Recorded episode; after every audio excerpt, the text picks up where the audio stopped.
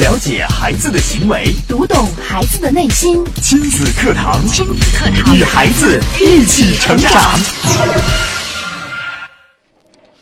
幸福的婚姻需要良好的沟通，然而总是有人抱怨自己的另一半不愿和自己沟通，甚至是无法沟通。夫妻双方该避免哪些沟通的误区？又有哪些方法可以促进婚姻的幸福呢？今天堂近日关注他为什么不和我沟通？主讲嘉宾：家庭情感与亲子教育专家张桂武老师，欢迎关注收听。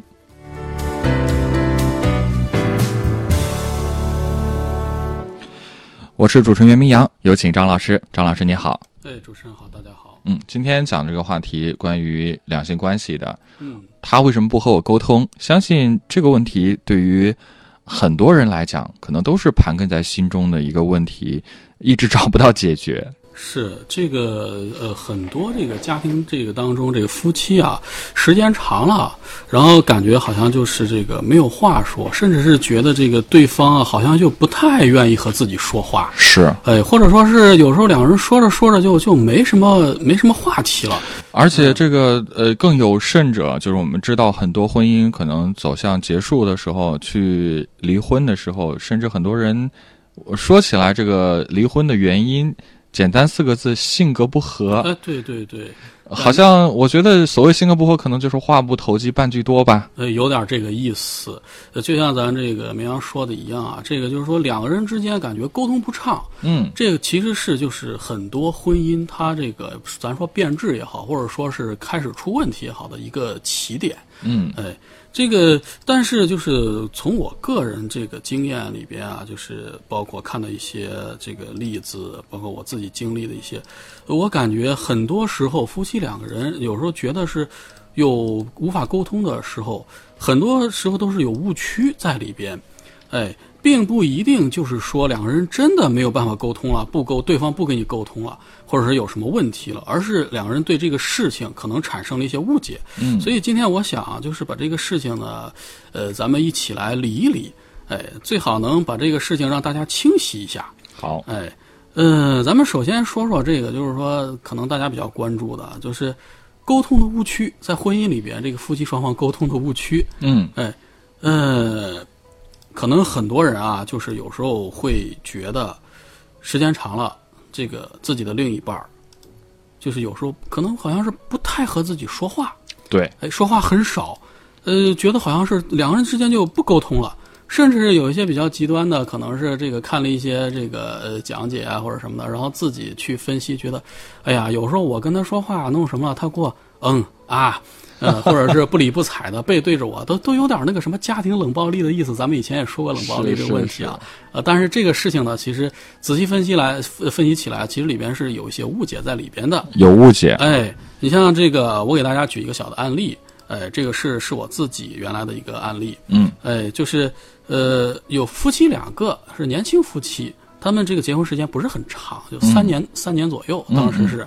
呃，因为当时是考虑到这个现实问题嘛，因为两人年纪都不是很大，就是二十五往上、三十往下那个、那个年纪，正在这个处于这个工作的打拼期。对，呃，另外这个也是为了买房子啊，或者一系列这个具体的问题，然后去努力。是，呃，所以当时也还没有要孩子，嗯，哎，呃，按说是两人还没要孩子的时候，这个其实是两人能过二人世界，应该是比较方便的，呃，感情是应该是比较好相处的，是的，哎，但是事实上是他们是刚结婚，那那头一段还好，哎，但是后来慢慢就开始有变化了，就到三年左右的时候，这个做妻子的就忍不住了，她就开始抱怨，她抱怨什么呢？就是说我每天下班了以后啊，回家就难受，嗯，我就觉得这个家里边冷冷清清，连个人气儿都没有。哎，吃饭的时候想跟自己老公说说话啊，嗯，呃，就是像刚才咱们说那样，我也跟他说一句什么，他就嗯啊，对，是，哎基本上是一到两个字儿。哎，两人看电视的时候也是一样，呃要么就是这个呃这个妻子就说，要么就是我去看电视，他去玩电脑了。呃，觉得两个人成天啊，就是每天这个就是对话的时候，成句子的对话，他自己数了数，不超过二十句。哎呦，这这这这就二十句已经算是多的了，哎，呃，然后这这就是这个妻子她的这个不满和描述，嗯，她就觉得啊，就是这个自己的丈夫以这种方式来回应自己，她觉得都有点儿冷暴力的嫌疑了，嗯她觉得这这这样对我是不是我有什么问题，或者说他对我有什么看法？是，哎，两个人还因为这个后来就吵架，嗯呃，但是后来就是来找我之后呢，我说我说这个事情咱不能光听一头的哎一一头的这个说法，咱们最好是能把你的丈夫请来，咱们啊也听听人家的说法是看什看么，他为么、什么这样，是不是这种对情况呢？？哎对对呃，后来这个呃，她老公就来了，她老公是怎么说呢？啊她老公说说我没不和她沟通啊，啊，我个什么冷暴力啊，我什么时候对她什么暴力了？她每次跟我说话的时候，我都回应了啊。啊，吵架之前就就是上一回吵架之前，我都不知道他他觉得我冷落他了，哎他觉得我们俩关系有问题，我觉得挺正常的，哦，挺好的呀。哎，咱们就看这个案例啊，就是两个人呃的判断感觉是不一样呃，的。南辕北辙的。嗯哎，你说它存在冷暴力行为吗？其实是不存在的，因为什么呢？因为咱们说这个所谓冷暴力啊，它应该是一方有意识的施加于另外一方的行为或者什么的。就是哎是主观故意的。对对对，哎，但是这位丈夫他没有这种主观意愿，也没有这种主观的行为。嗯哎，夫妻两个人他是不沟通吗？其嗯实也、也不是啊，你你看咱这个妻子也是主动在寻求一些沟通，这个丈夫他也说了，我都回应了，嗯，哎，那问题出在哪儿？哎对呀，这两个人呃怎么就感受是不一样的呢？其实都是很小的事情，但是为什么就是最后成这样子？咱们是简单分析一下啊。嗯，你看这个丈夫的问题可能比较直观一些，呃，丈夫的问题就在于很少有积极的沟通，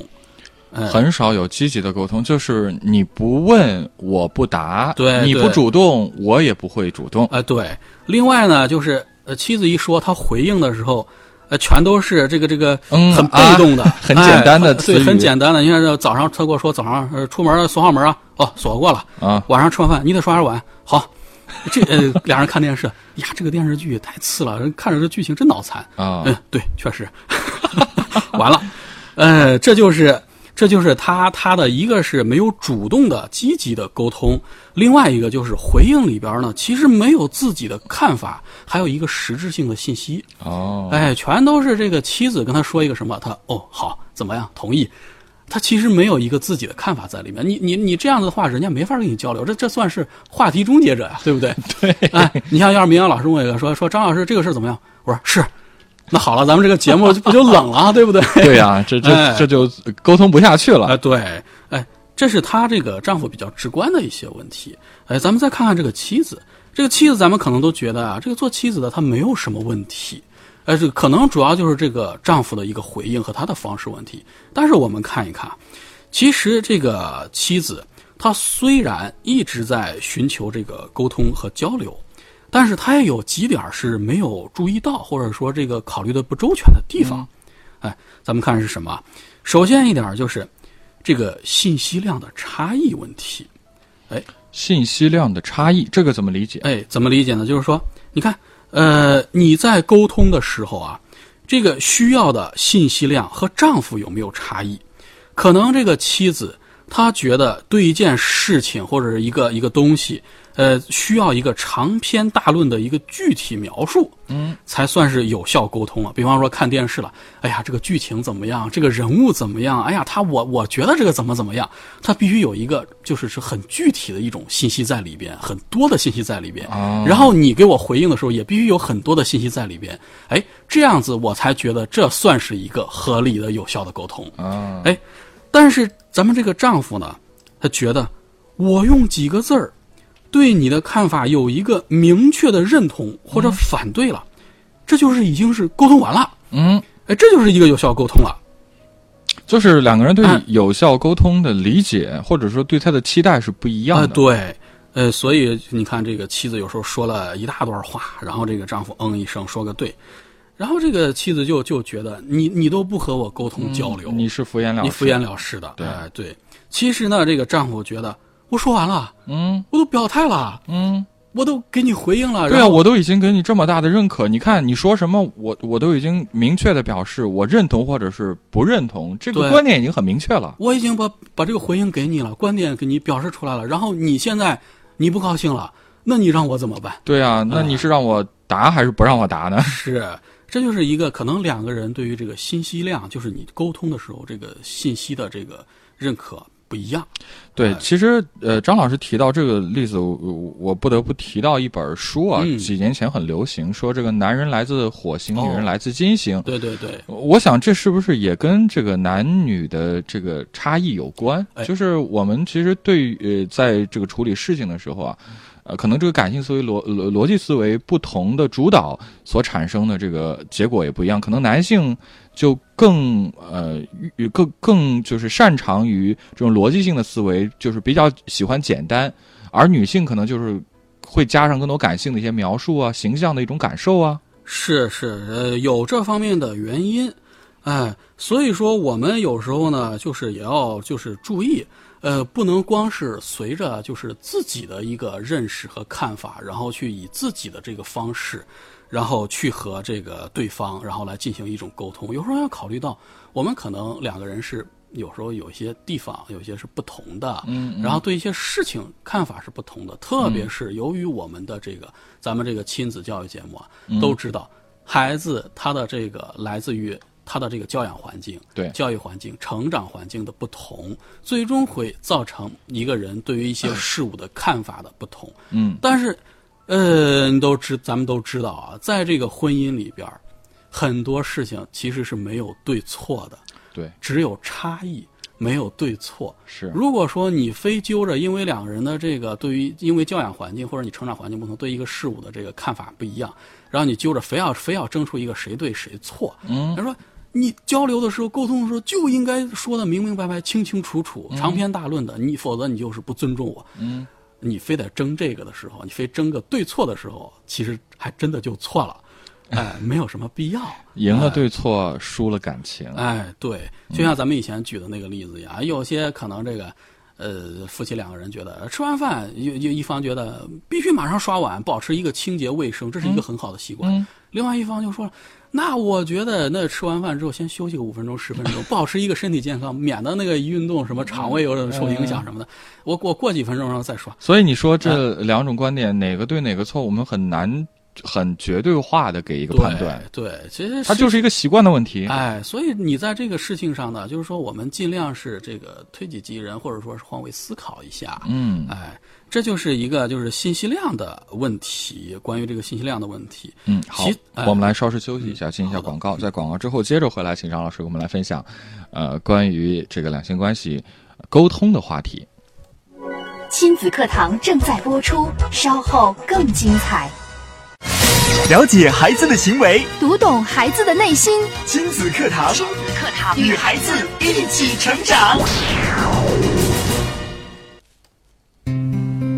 好，欢迎继续回到正在播出的亲子课堂节目。今天的亲子课堂为大家邀请到家庭情感与亲子教育专家张桂武老师带来这期的话题：他为什么不和我沟通？我们接着请张老师给我们来分享。嗯，刚才咱们说了一个这个两个人对于这个沟通信息这个信息量差异有可能这个有有一些这个不同。呃，另外呢，对于这个传递信息的这个方式啊，其实每个人也是有不同的。嗯，哎，咱们以前讲过这个非语言行为，这个大家都知道啊。这个人传递信息的途径其实是很多很多的，这个语言只是其中的一种。对，哎，就具体到这个案例里边呢，这个丈夫的话比较少，但是呢，就是后来他跟我说的时候，他说其实自己一直都有在用这个行为啊，包括一些这个表情啊，在传递一些信息。好，哎，但是呢，可能他觉得已经把这个信息明确传地达过传去达了过去了，但是咱这个妻子没有注意到，没感受到。哎，因为两个人的这个呃接收信息、表达信息的这个方式不太一样。嗯，哎，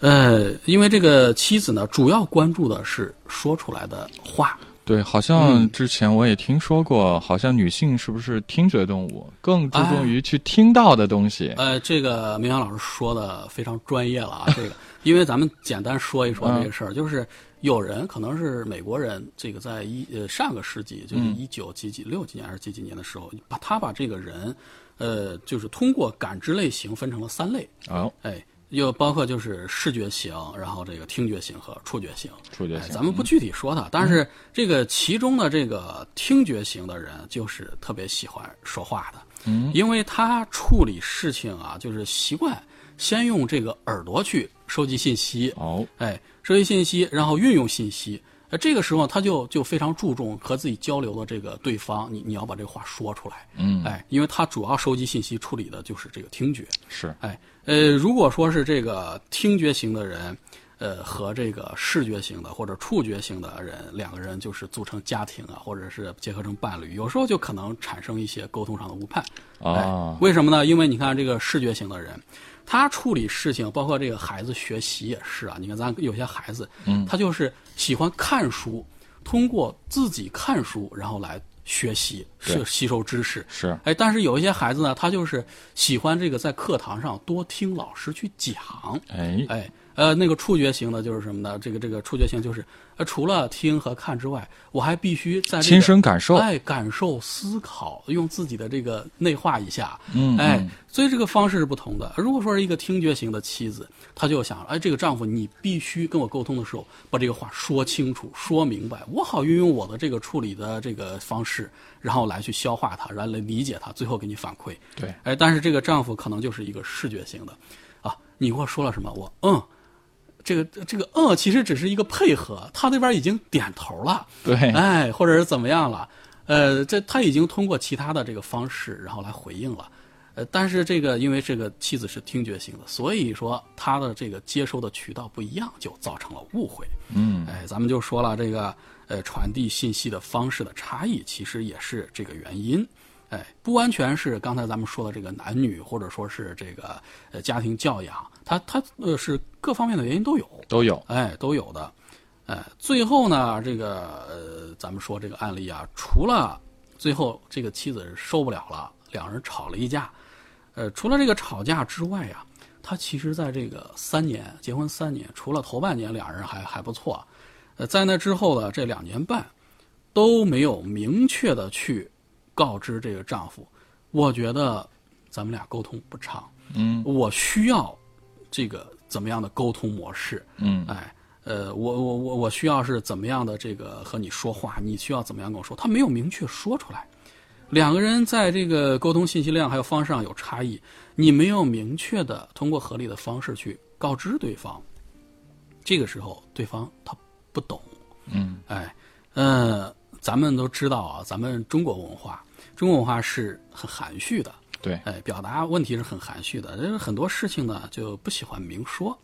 哎，这有好的一面儿，但是也有不方便的一面。嗯，有时候你不告诉对方你需要怎么样的沟通方式，有时候对方他不知道怎么做，是哎，你说他他怎么知道？他靠猜吗？ 有时候，呃，这这挺不靠谱的。你像咱猜的话就特别就猜中的几率很低啊呃，，而且会心很累，是吧？很累 哎，对，像这个妻子，她自己觉得这个丈夫不沟通，她自己去猜啊，你都对我冷暴力了，嗯，她自己都猜错了。哎呀，然后你再指望对方来猜你需要怎么样的沟通，需要什么东西，那那这个整个信息的交换就完全错位了，对，更不靠谱了。哎，所以说我们呃，首先要通过这个案例，就是想想让大家明白，这个两人有时候沟通出现障碍的时候啊，并不一定是两个人主观上我要把你怎么怎么样，我要呃对你实行一个冷暴力，我就不搭理你，让你知道这个架我说了算，嗯，你的是什么？不是那回事儿，不可是能那样是两个人之间的很多地方的差异造成的，这就需要两个人